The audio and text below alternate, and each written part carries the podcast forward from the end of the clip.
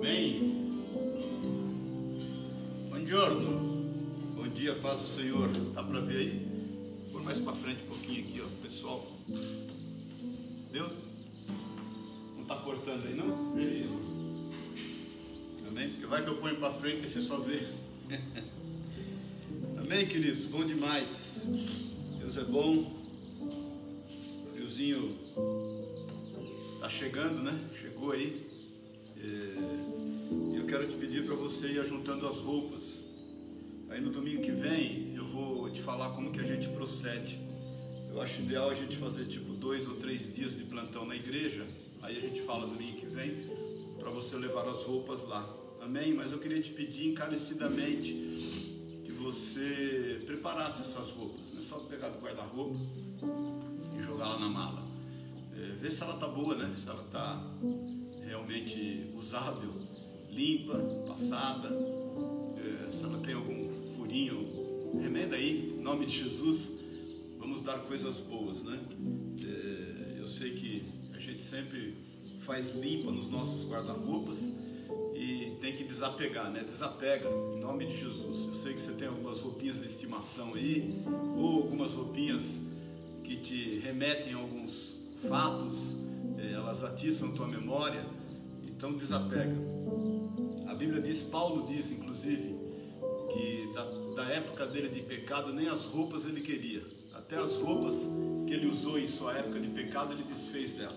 Então faça isso também, em nome de Jesus, amém? Libere aí, vai chegar esse frio e a gente precisa acudir aí uma série de pessoas. Continue orando lá pelos irmãos do projeto IT. Estão ali fazendo a obra de Deus, nós queremos apoiá-los e boa parte dessas roupas vão para lá também. Amém, queridos? Não falta gente para a gente distribuir e ajudar. Todos os dias oração, das 18 até praticamente às 19 horas. Quarta-feira o estudo do Jelly e quarta-feira estudo à noite comigo às 21 horas. Domingo também, hoje às 21 horas. Nós estamos estudando agora as parábolas do reino, de Mateus 13. Falamos sobre a parábola do semeador na quarta, hoje nós vamos falar sobre a parábola do joio. Amém? Não deixe de estar, porque tem sido tremendo. Quinta-feira o Gustavo, Deus tem usado a vida dele aí tremendamente para compartilhar conosco e aprofundar aquilo que, é sempre, que está sendo ministrado no domingo. Amém, queridos? Glória a Deus. Abre a tua Bíblia, por favor, em Neemias. Eu gosto muito do livro de Neemias tenho meditado nele esses dias e quero compartilhar uma pequena parte aqui de tudo, de toda a riqueza que tem esse livro, que é tremendo. Amém? Posso ler? Neemias, no capítulo 1, diz assim: as, as palavras de Neemias, filho de Acalias, no mês de Quisleu, no ano vigésimo, estando eu na cidadela de Suzã Veio Anani, um de meus irmãos, com alguns de Judá. Então lhes perguntei pelos judeus que escaparam e que não foram levados para o exílio e acerca de Jerusalém. Disseram-me: os restantes que não foram levados para o exílio e se acham lá na província estão em grande miséria e desprezo. Os muros de Jerusalém estão derribados e as suas portas queimadas. Tendo eu ouvido estas palavras, assentei-me e chorei e lamentei por alguns dias. Estive jejuando e orando perante o Deus dos céus. E disse: Ah, Senhor, Deus dos céus, Deus grande e temível, que guardas a aliança e a misericórdia para com aqueles que te amam e guardam os teus mandamentos. Estejam, pois, atentos os teus ouvidos e os teus olhos abertos para acudires à oração do teu servo, que hoje faço a tua presença dia e noite pelos filhos de Israel, teus servos, e faço confissão pelos pecados dos filhos de Israel, os quais temos cometido contra ti, pois eu e a casa de meu pai temos pecado. Temos procedido de todo corruptamente contra ti, não temos guardado os mandamentos, nem os estatutos, nem os juízos que ordenastes a Moisés teu servo. Lembra-te da palavra que ordenaste a Moisés, teu servo, dizendo: Se transgredires, eu vos espalhareis por entre os povos. Mas se, se, se vos converteres a mim e guardares os meus mandamentos e os cumprirdes, então, ainda que os vossos rejeitados estejam pelas extremidades do céu, de lá os ajuntarei e os trarei para o lugar que tenho escolhido, para ali fazer habitar o meu nome Estes ainda são teus servos e o teu povo que resgatar, resgataste com teu grande poder e com tua mão poderosa. Ah, Senhor, estejam, pois, atentos os teus ouvidos à oração do teu servo e a dos teus servos que se agradam de temer o teu nome. Concede que seja bem sucedido hoje o teu servo e dá-lhe mercê perante este homem. Nesse tempo eu era copeiro do rei. Amém? Vamos orar. Jesus, obrigado. Obrigado pela sua palavra. Fala conosco. Nós temos sede e desejo do Senhor. Que o teu Espírito Santo tenha total liberdade, Pai. Fala aos nossos corações, no íntimo, no oculto de cada um de nós. Ministra-nos, Senhor, segundo a sua boa, perfeita e agradável vontade. Nos faz crescer até a estatura do varão perfeito pela sua palavra. Em nome de Jesus, nós levamos cativo nosso pensamento, nosso entendimento diante da pessoa de, de Cristo Jesus. E declaramos, Senhor, tua liberdade em nosso meio. Em teu nome, Jesus. Amém. Amém, queridos? Glória a Deus. O capítulo inteiro de Neemias, nós lemos o capítulo 1, né? Tremendo.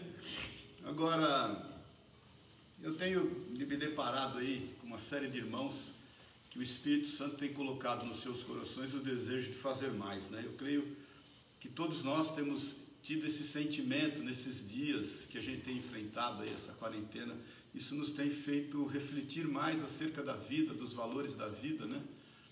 É, a gente tem muitas vezes se deparado né, com um evangelho mais de coisas do que de pessoas.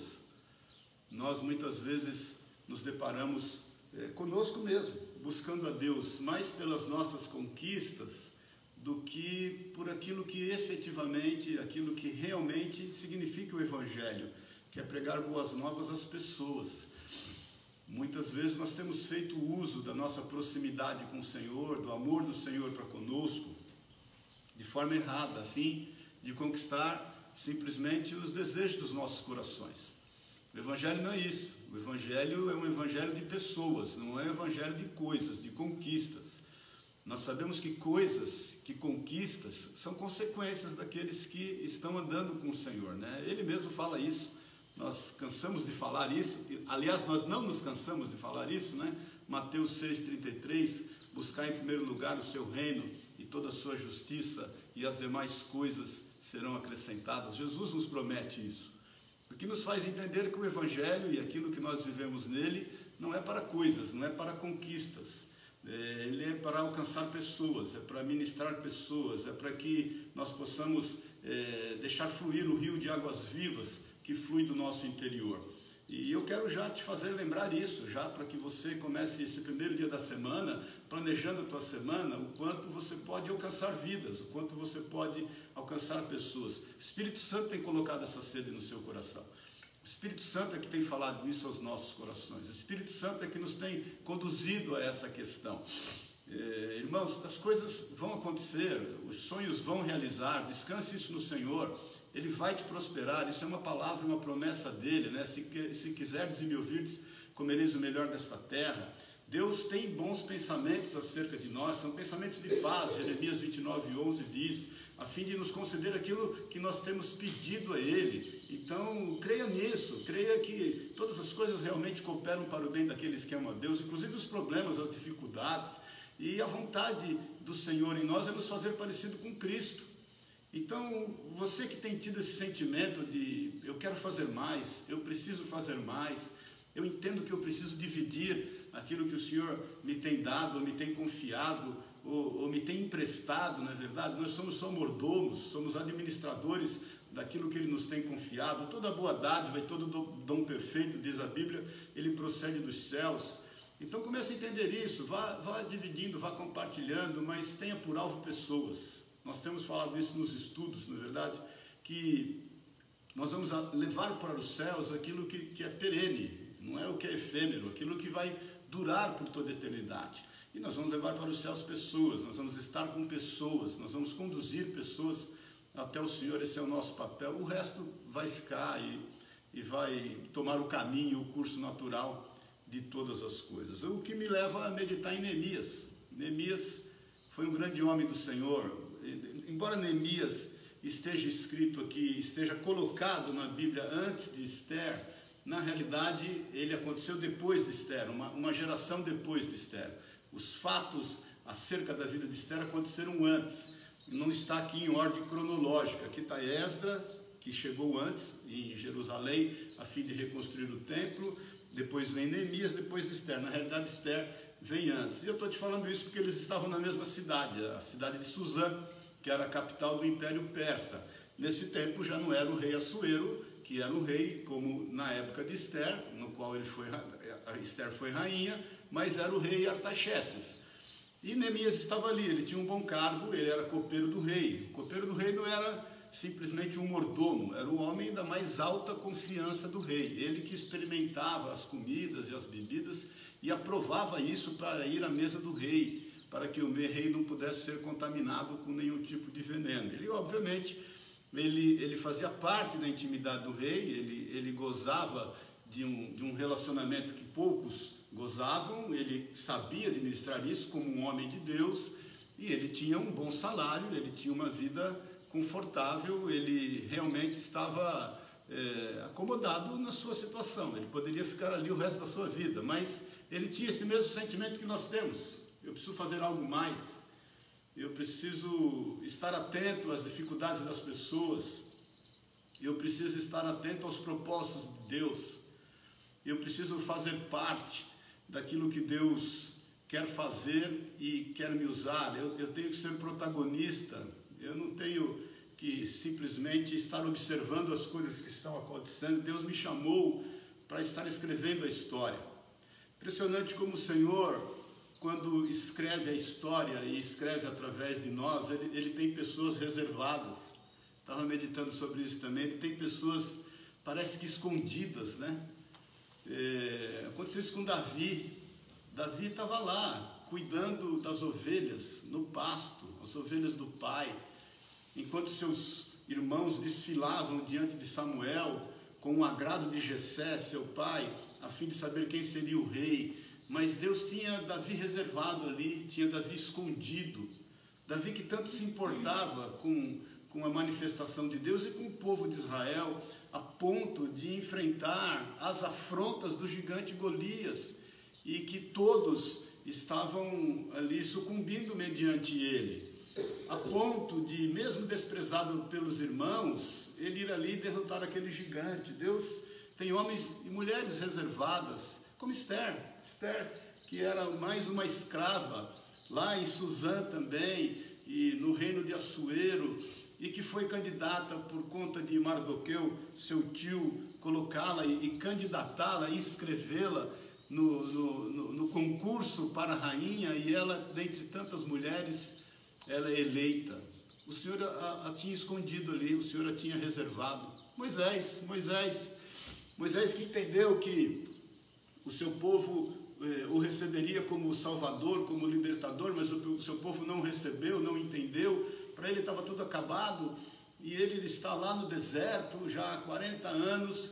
O Senhor reservou Moisés, o Senhor escondeu Moisés a fim de fazer uma grande obra e que você sabe que ele fez no tempo determinado por Deus. Paulo, Paulo era outro que estava escondido. Paulo quando ele recebe o Senhor como Senhor e Salvador, ele tem uma grande experiência, ele vai por três anos para o deserto, deserto da Arábia, depois ele fica por mais dez anos aproximadamente lá na sua cidade, em Tarso, e para ele estava bom, ele já havia se convertido, ele estava meditando no Evangelho, o seu ministério não havia começado, talvez ele não sabia ao certo aquilo que ele deveria fazer, mas ele preferiu estar na presença de Deus, até que Barnabé vai ali quando chega em Antioquia e lembra-se de Paulo e traz Paulo ali a fim de ajudá-lo e começa o ministério de Paulo e Paulo então faz as três viagens missionárias, escreve 70% do Novo Testamento.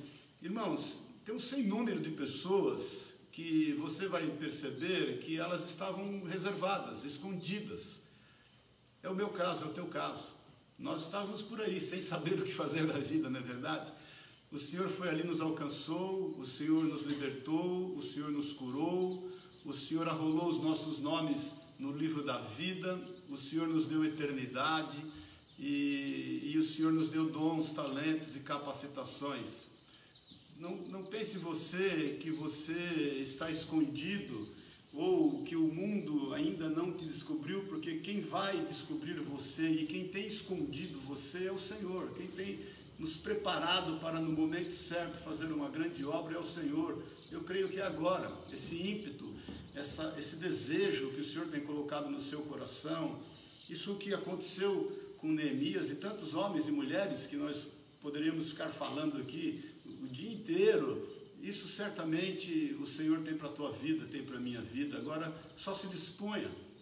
E é meditando nisso, nessa grande obra que Neemias fez, caso você não saiba, e eu te convido a meditar no livro de Neemias hoje, é um livro pequeno, mas de grandes histórias. A palavra de Deus diz que ele, comovido por toda a necessidade do povo de Israel, nós lemos aqui, a cidade estava, os seus muros postos fogo, as portas de Jerusalém de entrada estavam derribadas, a cidade estava totalmente exposta a, a, a, aos ataques dos inimigos, o povo que estava ali vivia em grande miséria, e Neemias, com essa notícia, ele faz uma grande obra.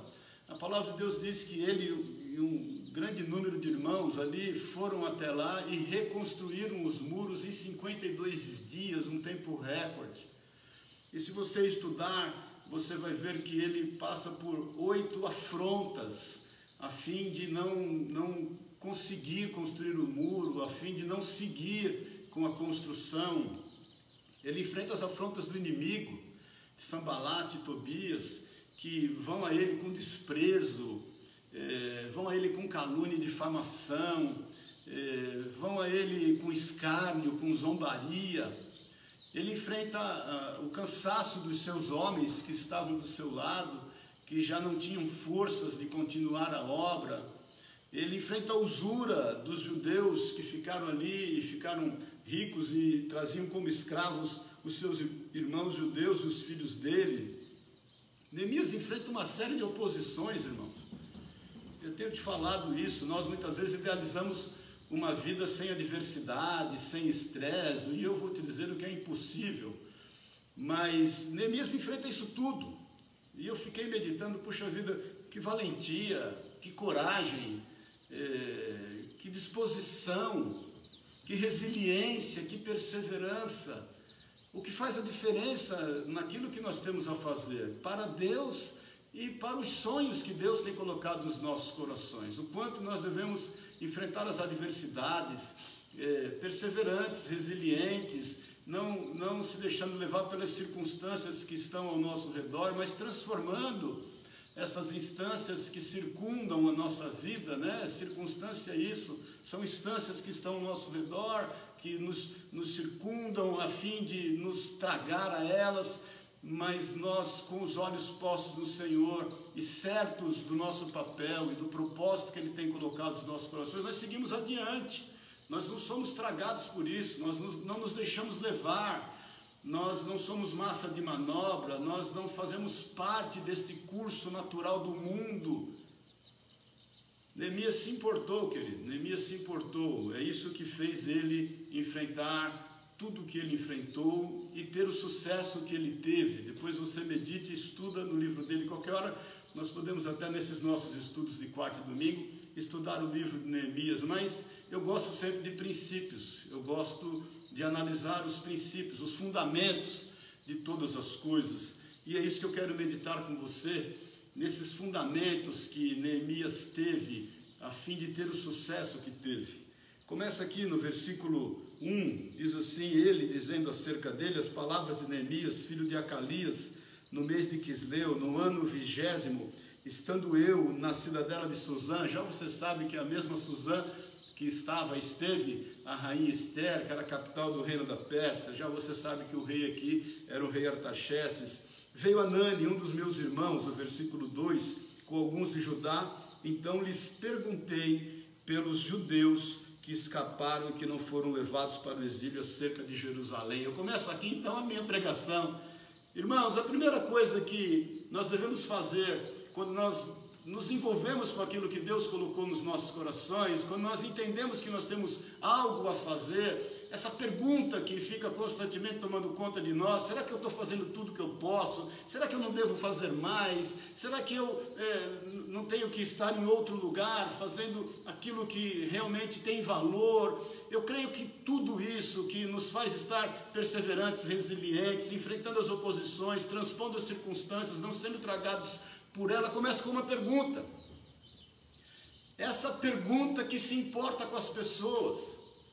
Essa pergunta que é fruto do amor que nós temos colocado por Deus nos nossos corações. Como é que estão as pessoas? Como é que estão meus irmãos? Que necessidade que eles têm passado, o que eles têm enfrentado. Me dê notícias, por favor. Me fale acerca daqueles que eu amo, de que aqueles a quem eu acompanho, pessoas meus iguais, pessoas que enfrentam tribulações e dificuldades, pessoas que estão expostas a uma série de circunstâncias que possam tragá-las. Eu quero saber como estão as pessoas.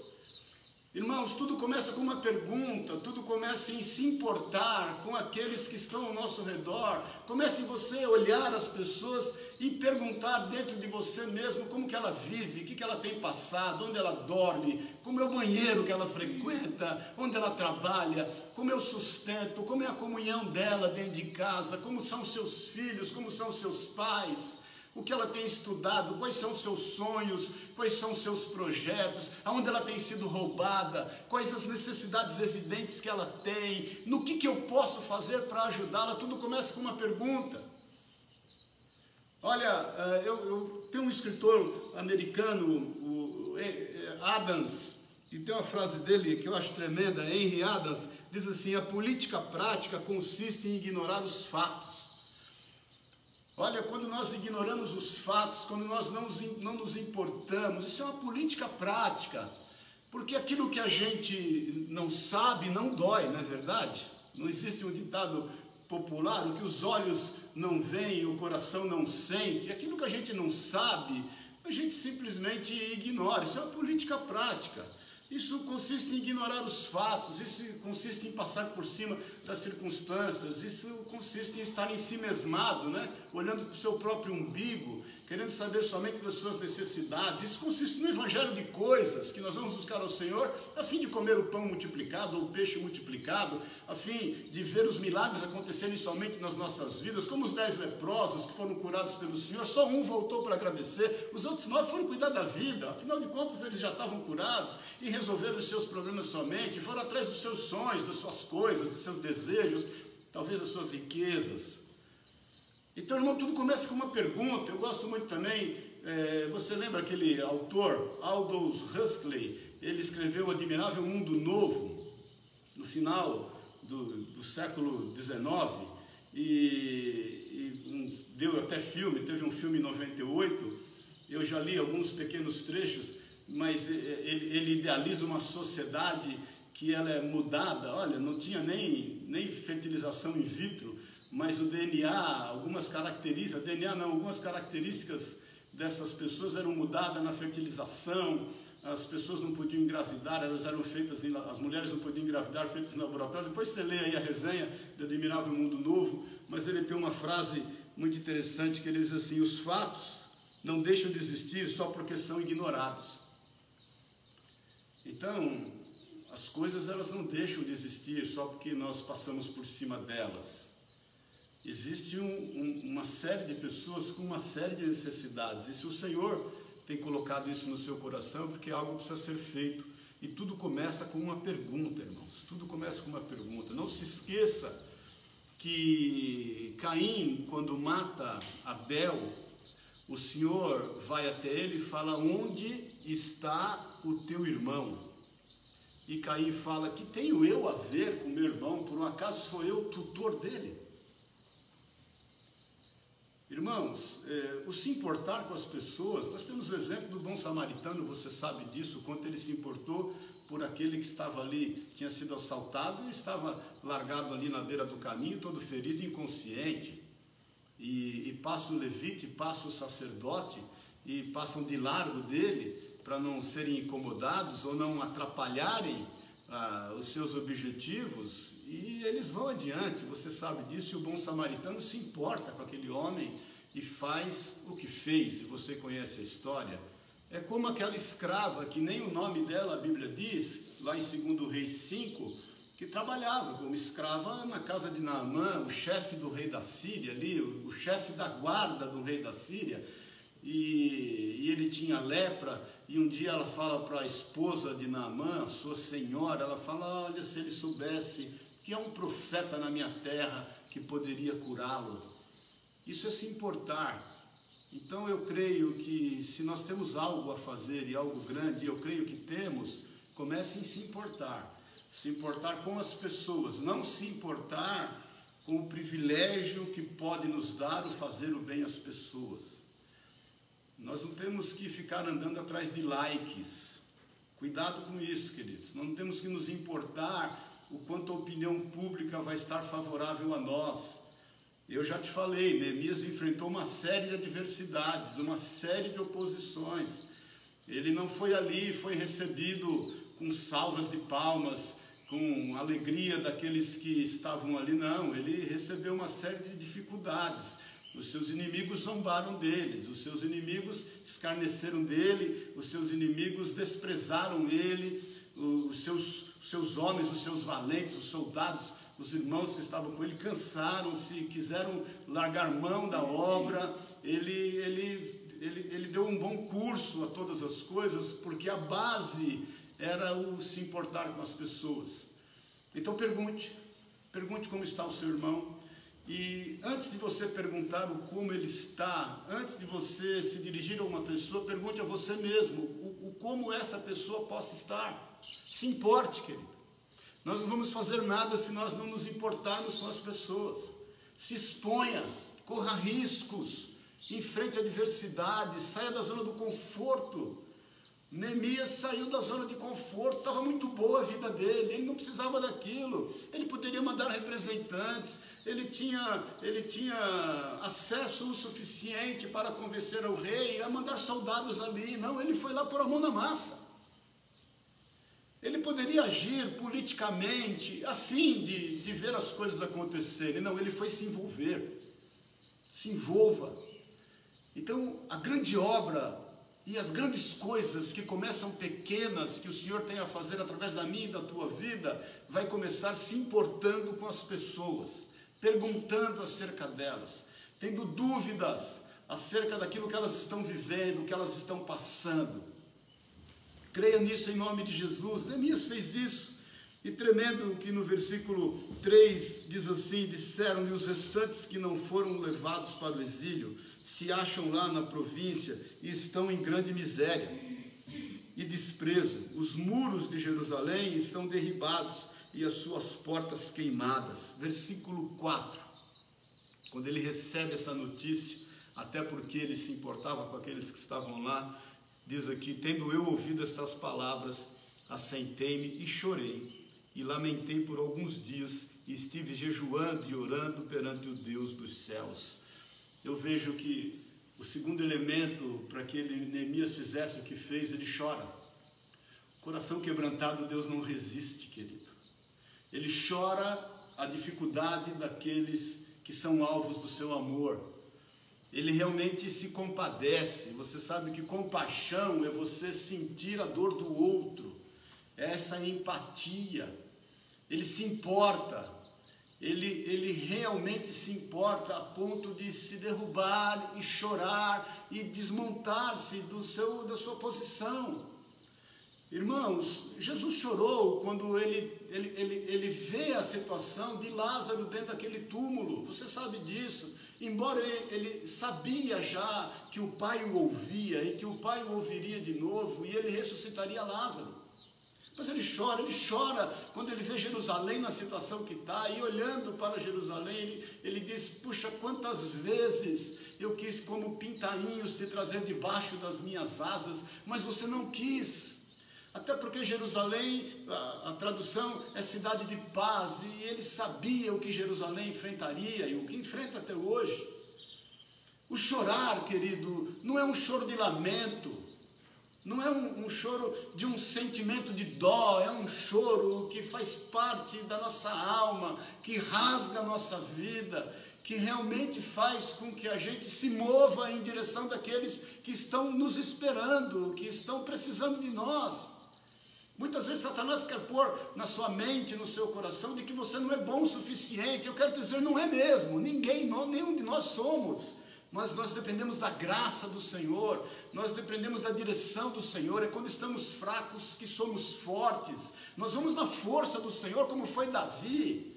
Davi não tinha a menor condição de enfrentar aquele Golias. Ele, irmãos, eu tenho te falado isso. Ele, que ele sabia fazer era tirar pedra. Agora, quem impulsionou a pedra e quem fez a pedra chegar no alvo certo, a fim de derrubar o gigante, foi o Senhor, foi o Espírito Santo de Deus. Então é o seguinte: quando o Satanás quiser te falar que você não é bom o suficiente, você diga a ele: é verdade, eu não sou mesmo, mas o meu Senhor é, é na força dele que eu vou.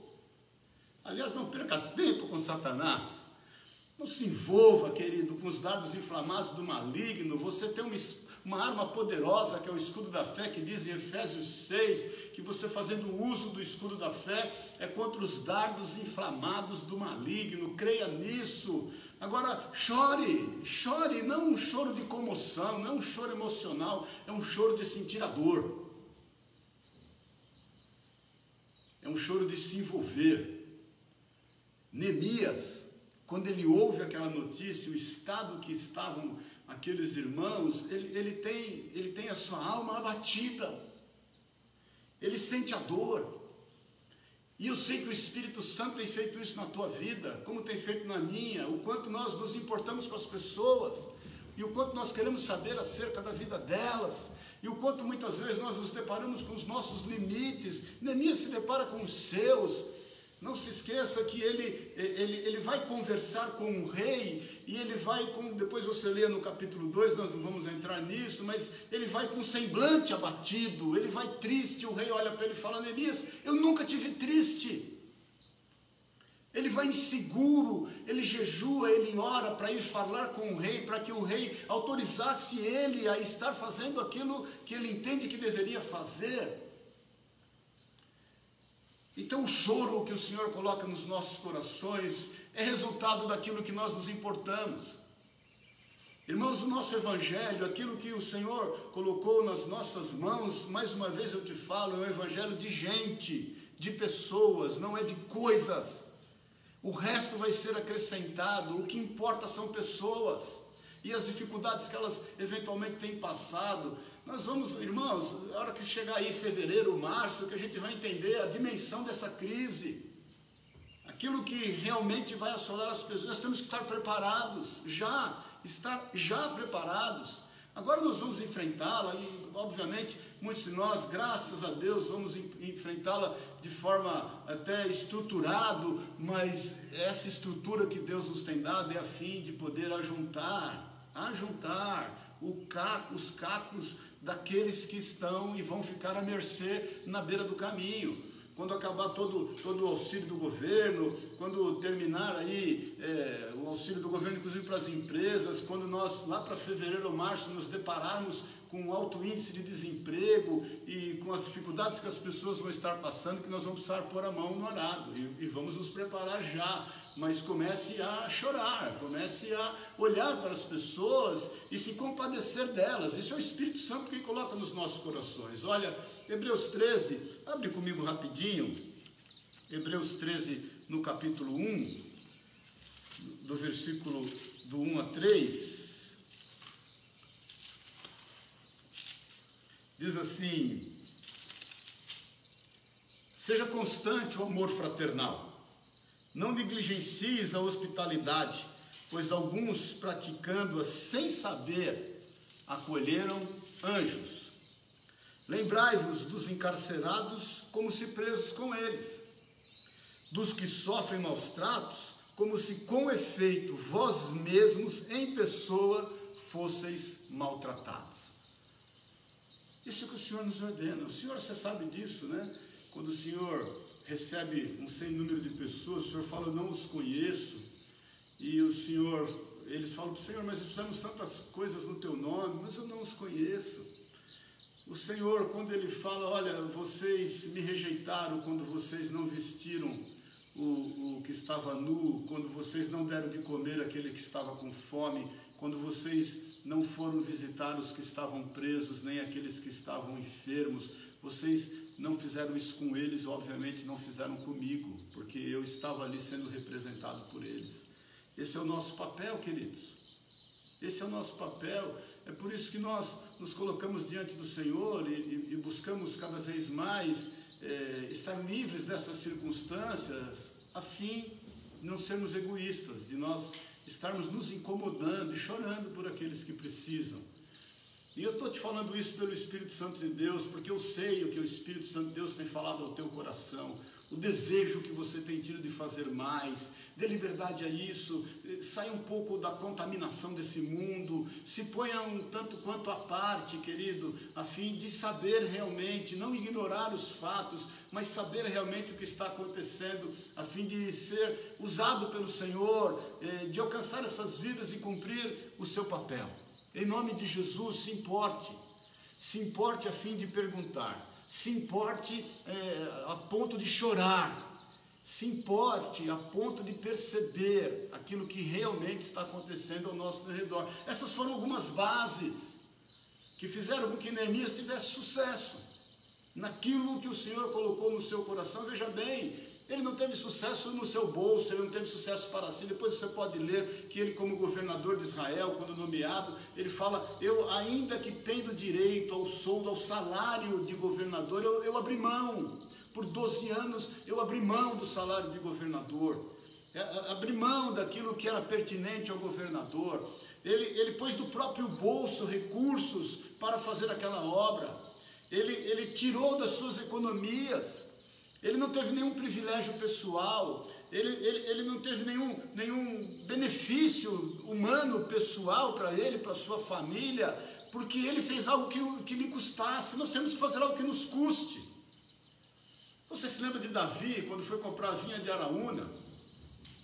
Que é o lugar até onde está ali hoje a, a mesquita do Domo da Rocha e onde foi o templo e foi o lugar onde é o Monte Moriá, onde Isaac foi oferecido em sacrifício por Abraão, lembra-se disso? E ele, quando chega ali para comprar a vinha de Araúna, Araúna, Araúna se sente honrado porque o rei está ali para comprar a sua terra. E Araúna fala: Não, meu rei, eu, eu, eu te dou a terra, a terra é tua.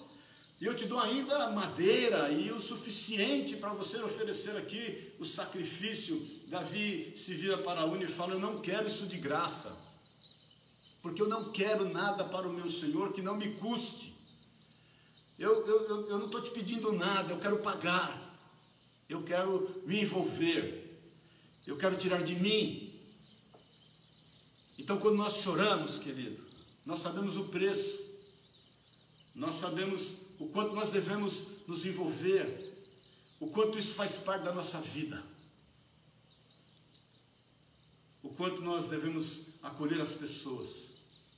Eu tive casos, me lembro uma vez chegou um, um rapaz em Pouso Alegre totalmente atrapalhado, problema de drogas, tudo, escreveu no leu, ele estava na minha casa dormindo, eu sou apavorada, nós morávamos numa casa pequena, ainda era uma casa é, que nós alugávamos lá, não era nossa casa, e a sala, era, ela era fechadinha, e era o, o nosso lugar para receber os hóspedes, tinha lá um sofá-cama, e ali a gente recebia as pessoas que vinham de São Paulo, de outros lugares, e eu senti no meu coração, levei ele para casa. Os meninos eram pequenos ainda. E a Sueli, meu Deus, mas o rapaz você nem conhece. Eu falei, deixa ele aí, deixa ele aí, Deus vai fazer uma obra na vida dele. E eu me lembro que no outro dia eu levei ele para a igreja e orando por ele, eu vi claramente, eu vi claramente algo sair de dentro dele, um demônio, e caminhar em direção a São Paulo, e assim, né? E no rumo de São Paulo. E, e aí eu, ele, eu compartilhei isso com ele, ele começou a chorar, ele falou, não é que eu estou aqui, eu briguei com meu pai, meu pai é gerente do Banco do Brasil em São Paulo, eu briguei com ele por causa de drogas, e eu fugi para cá, e eu falei, cara, vamos entrar em contato com ele, entramos em contato com o pai, e ele voltou para casa. Às vezes, irmãos, é, é, um, é um pequeno ato, eu não estou falando para você ser imprudente, mas eu estou falando para você correr riscos muitas vezes, na direção do Espírito Santo de Deus. Porque sem saber você vai acolher anjos e você vai ver a mão de Deus agir em teu favor. Começa, começa com a pergunta, começa com o choro e o terceiro passo, já já nós estamos terminando, vem com oração. Neemias, quando ele, ele se depara com a notícia e que ele se lança em choro, ele vai buscar a Deus. Porque não faça nada sem orar. Não faça nada, não faça nada sem orar. Espere a direção do Senhor. Falei outro dia no estudo, até para ajudar as pessoas, nós precisamos da direção do Senhor. É óbvio, é óbvio que você discerne pessoas que precisam ser ajudadas naquele momento e você não precisa nem perguntar a Deus quando você vê uma pessoa passando fome e tem condições de dar a ela o alimento. O João fala isso. João diz aquilo, aquele que ama o Senhor, aquele que vê o seu irmão passar necessidade, tendo recursos neste mundo, não o socorrer, o amor do Senhor não está nele. Tem pessoas que você sabe que precisam ser ajudadas, mas quando você vai fazer algo, ore. Ore, peça a direção do Senhor. Neemias ora a Deus. No versículo 5 diz assim: e é o terceiro ponto que eu creio dos fundamentos do sucesso de Neemias na sua obra. Diz assim: Disse, Senhor Deus dos céus, Deus grande e temível, que guardas a aliança e a misericórdia para com aqueles que amam e guardam os teus mandamentos. Ele está citando João 14, 21, sem que ainda o Senhor tivesse liberado, diz aqui: Aquele que tem os meus mandamentos e os guarda, esse é o que me ama. Aquele que me ama serás amado de meu Pai, eu o amarei e me manifestarei a ele. Neemias começa a sua oração louvando a Deus, reconhecendo que ele precisava da mão do Senhor, reconhecendo que seria uma grande obra e que ele, obviamente, teria adversidades, ele teria opositores, ele, ele teria pessoas, ele teria pessoas infiltradas ali para querer atrapalhar o processo, mas ele se põe diante do Senhor. Eu quero te convidar esta manhã. Eu sei que você tem um grande desejo de fazer algo. Eu sei que você está perguntando acerca da situação das pessoas. Eu sei que o Espírito Santo tem colocado um choro na tua alma acerca daquilo que elas estão vivendo. Mas ore, ore, não faça nada antes. Ore. Eu constantemente recebo telefonemas de irmãos, olha, pastor, e pessoas que são converteram conosco, pessoas que nós batizamos, pessoas que eu fiz o casamento, e pessoas que eu sei que tem chamado, olha, agora eu decidi e eu vou começar uma igreja. Eu, ora, ora, ora antes, querido, as coisas não são assim. Veja os princípios, quais são as bases. Ore, Ore porque a obra que o Senhor te chamou a fazer é grande. Deixa eu te falar bem pertinho. Ore porque a obra que o Senhor te chamou para fazer é grande. E você vai precisar do Senhor, você não pode fazer isso sozinho. Você não pode fazer isso no ímpeto da sua alma. Você não pode fazer isso só porque você entendeu o que tem que fazer. Você só pode fazer isso com o Senhor. Não tem outra forma. E Neemias, na sua oração, ele louva o Senhor, ele engrandece o Senhor, ele, ele sabe que aqueles que obedecem os mandamentos do Senhor e o amam, o Senhor se manifesta a eles, e é o que vai acontecer conosco em nome de Jesus. Ore. E o teor da sua oração não é só de louvor, ele confessa os seus pecados e o pecado do seu povo. Versículo 6 diz assim: Estejam, pois, atentos os seus ouvidos e os seus olhos abertos para acudires à oração do teu servo, que hoje faço a tua presença dia e noite, pelos filhos de Israel, teus servos, e faço confissão pelos pecados dos filhos de Israel, os quais temos cometido contra ti, pois eu e a casa do meu pai temos pecado. Ele faz uma confissão por ele, ele faz uma confissão pelos erros dos seus pais Irmãos, eu tenho te falado, muitas vezes você está na sua oração só pedindo perdão. Senhor, me perdoa, Senhor, me perdoa. Para de pedir perdão em nome de Jesus, só pare de pecar. Confesse. Neemias confessa os seus pecados, Daniel confessa os seus pecados. Eu tenho te incentivado isso já há algum tempo, irmão. Confesse os seus pecados, se coloque diante do Senhor e confesse a sua condição e pare de pecar. Você nesse lance de ficar pedindo perdão, perdão, perdão, perdão, não está parando de pecar. Você peca e pede perdão, você peca e pede para em nome de Jesus. Peça perdão e não peques mais. Vai em paz, não peques mais. O Senhor já te perdoou. Agora faça confissão. O Senhor conhece a tua vida, Ele conhece as tuas palavras antes que elas toquem os teus lábios. A oração de Neemias consistia nisso, em louvor, em engrandecer o nome do Senhor e em confissão. E ele vem confessando, no versículo 7, temos procedido de tudo corruptamente contra ti, não temos guardado os mandamentos, nem os estatutos, nem os juízos que ordenaste a Moisés teu servo. Lembra-te da palavra que ordenaste a Moisés teu servo, dizendo: Se transgredires, vos espalharei por entre os povos, mas se vos converteres a mim, guardares os meus mandamentos e os cumprires, então, ainda que os vossos rejeitados estejam na, pelas extremidades dos céus, e de lá o ajuntarei e os trarei para o lugar que tenho escolhido para ali fazer habitar o meu nome. Confesse, querido.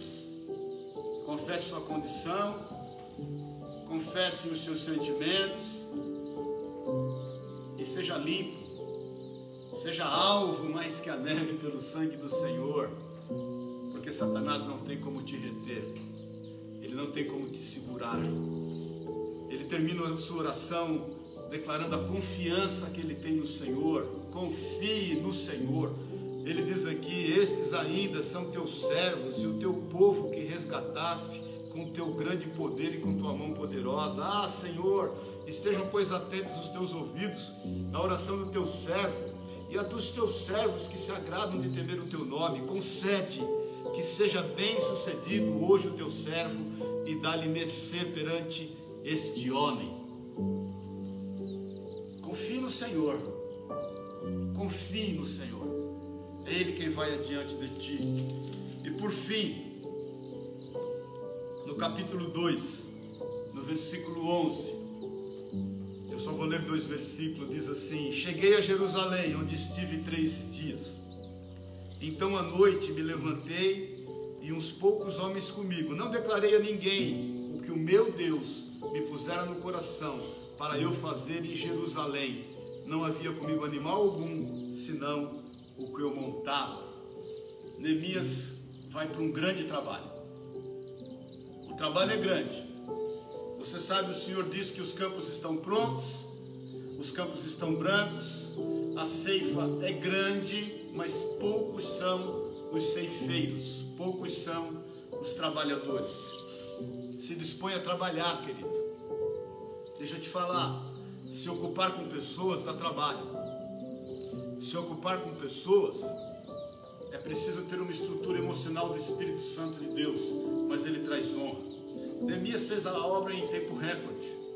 Neemias em 52 dias, passando por cima de todas as adversidades, ele reconstruiu os muros, ele estabeleceu as portas, ele, ele, ele, ele fez com que a justiça fosse manifestada ali, e ele teve bom êxito no seu trabalho.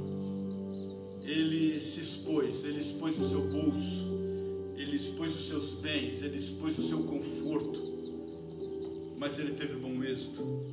O trabalho é grande, mas nós vamos fazê-lo. O trabalho é grande, mas nós vamos fazê-lo.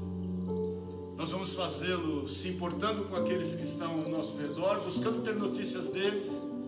Nós vamos sentir as suas dores e chorar nas suas necessidades como se fossem nossas. Nós vamos acolhê-los.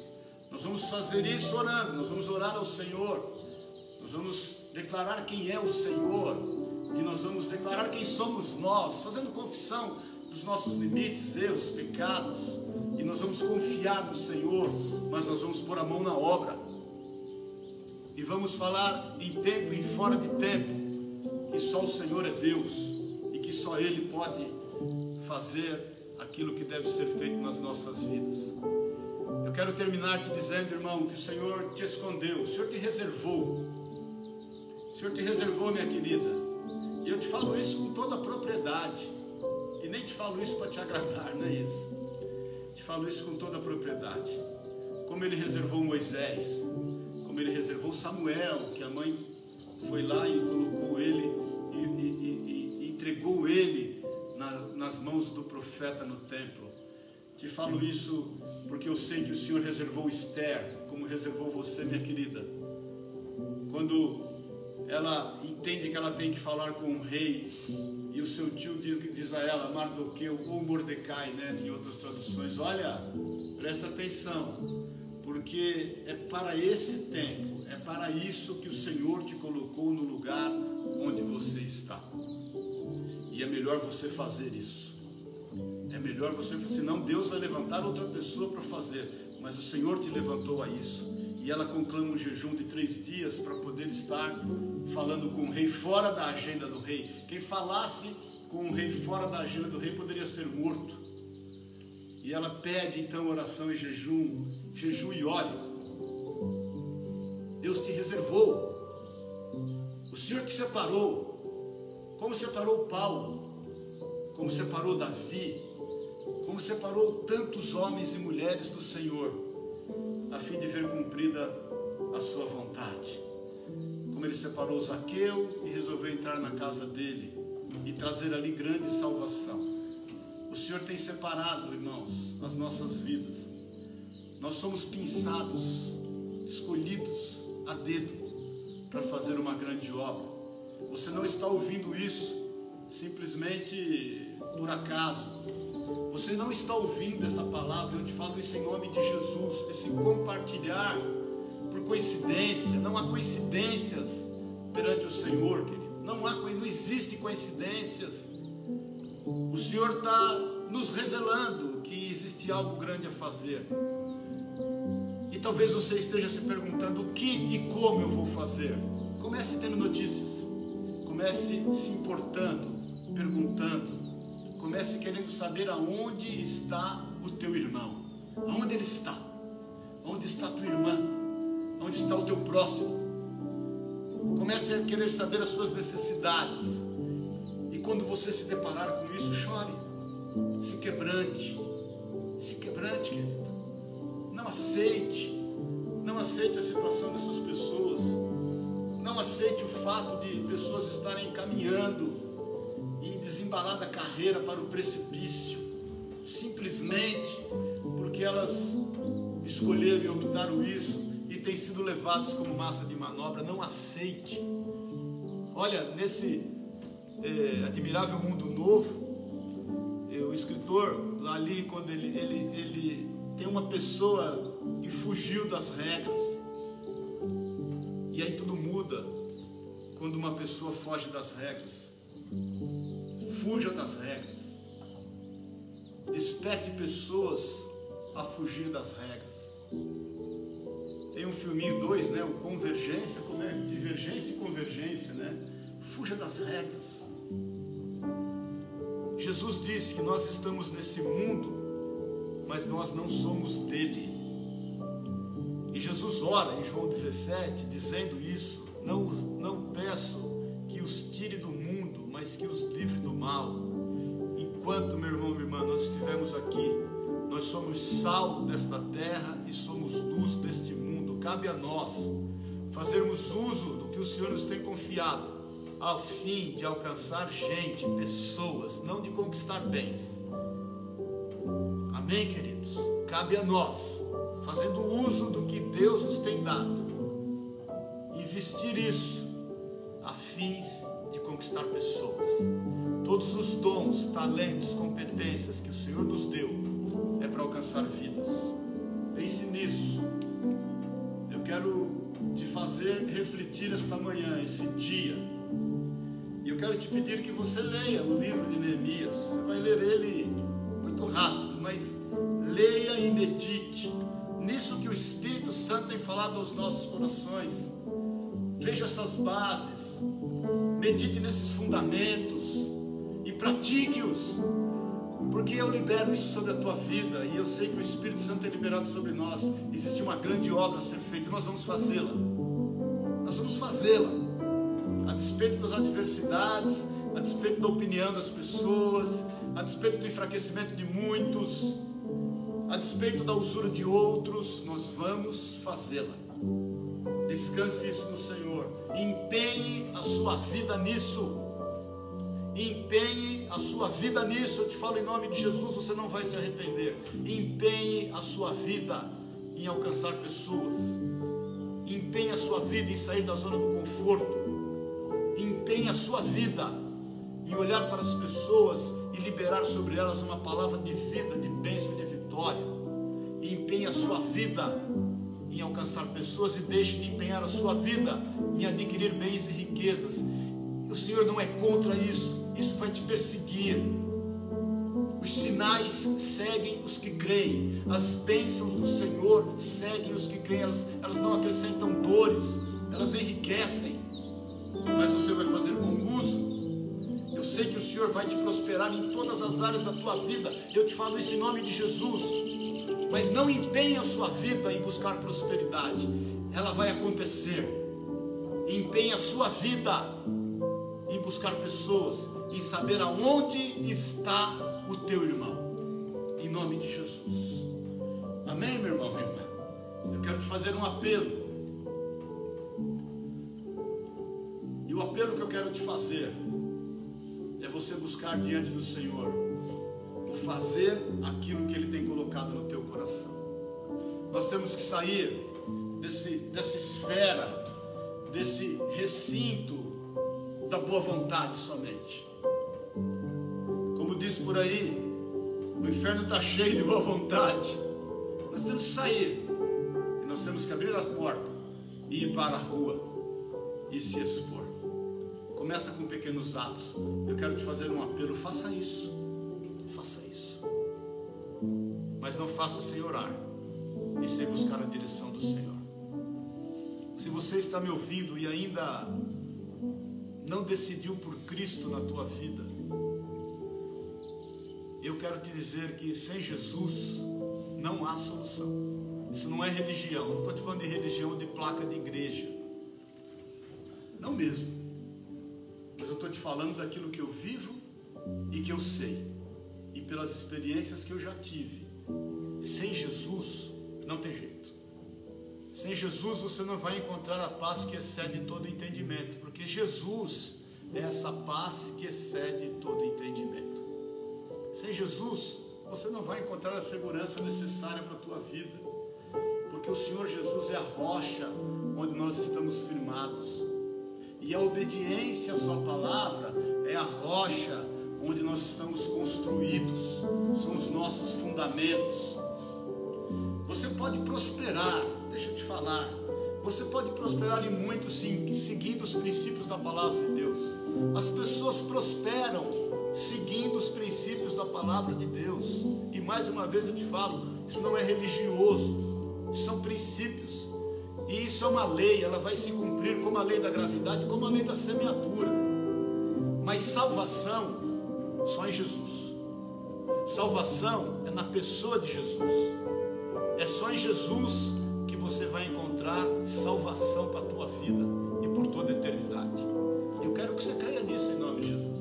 Vai encontrar isso no pastorado, Deus sendo apóstolo, sei lá das quantas, no padre, no pai de santo, salvação. Você só vai encontrar em Jesus Cristo, o autor e consumador da nossa fé. Quando você confessar que Jesus veio em carne e habitou num corpo humano e sofreu todas as dificuldades que nós enfrentamos, porque nós não temos sumo sacerdote que não possa se compadecer de nós antes, passando tudo o que nós passamos, porém sem pecar venceu todas elas, todas as situações. Então, salvação só em Jesus. Creia nisso, entregue sua vida para o Senhor hoje. Não deixe isso para amanhã, porque Deus tem algo grande a fazer na tua vida e através da tua vida, porque eu sei que você tem ouvido essa palavra, porque você é um daqueles que o Senhor manteve reservado, escondido. E chegou o tempo de você ser revelado revelado a fim de fazer a vontade do Senhor. Amém, querido? Quero orar por você. Eu quero orar por você que entende que chegou o tempo de fazer. Chegou o tempo. E você já entende quais são os fundamentos para fazer. Os fundamentos são esses. Se importe, pergunte, chore, ore e trabalhe. Esses são os fundamentos.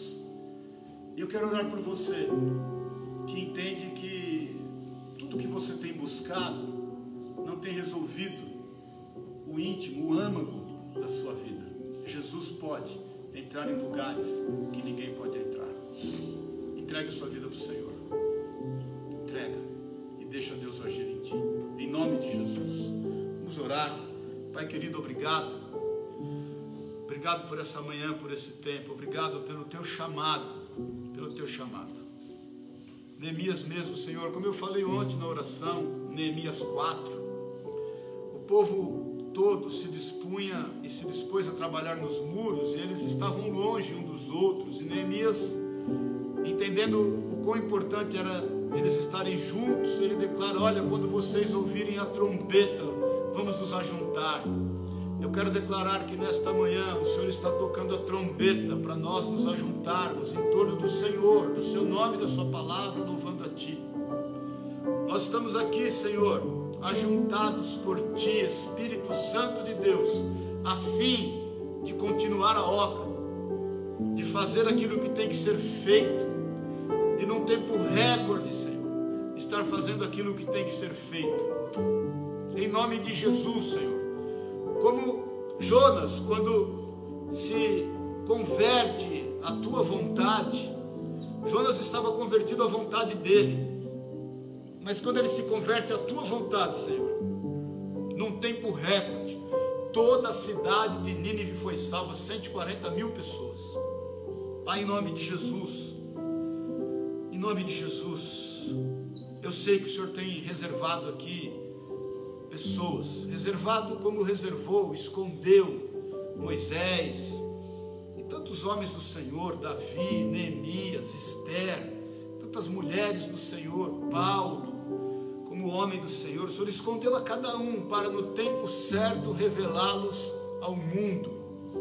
E revelando esses homens e mulheres ao mundo, revelou a sua vontade, a sua misericórdia, o seu cuidado vem revelar-se através de nós, através de cada um dos teus filhos, em nome de Jesus, que essa palavra entre em cada coração, de uma forma a gerar uma revolução, Pai. E nós não nos deixarmos mais levar pelas circunstâncias, mas alterar essas instâncias que circundam a nossa vida, não sermos tragados por ela, mas podermos trazer vidas para Ti, em nome de Jesus. Quero te pedir também por aqueles que reconhecem agora Jesus, o Senhor, o Senhor, meu Jesus amado, como único e suficiente Salvador, Espírito Santo de Deus, entra nessa vida, transforma, restaura, faça, Deus, a tua vontade sobre ela, tira o que não é teu, manifesta-te, Senhor, e mostre a cada um o caminho que deve andar, nos mostra o caminho que devemos andar porque no caminho que vamos andar nós não conhecemos ainda, Senhor. Nós não sabemos qual é o caminho, mas o Senhor vai à frente, como a arca da aliança foi à frente do seu povo, Senhor, mostrando o caminho que devia andar.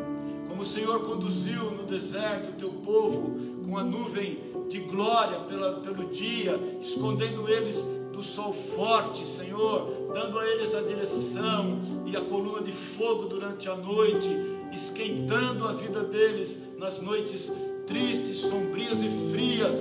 O Senhor sempre esteve presente. Por isso, Senhor, vá à nossa frente. Vá à nossa frente. Nós dependemos de Ti, Jesus, e sem Ti nós nada podemos fazer. É o que nós te pedimos em nome e na autoridade de Jesus, Senhor. Amém e amém.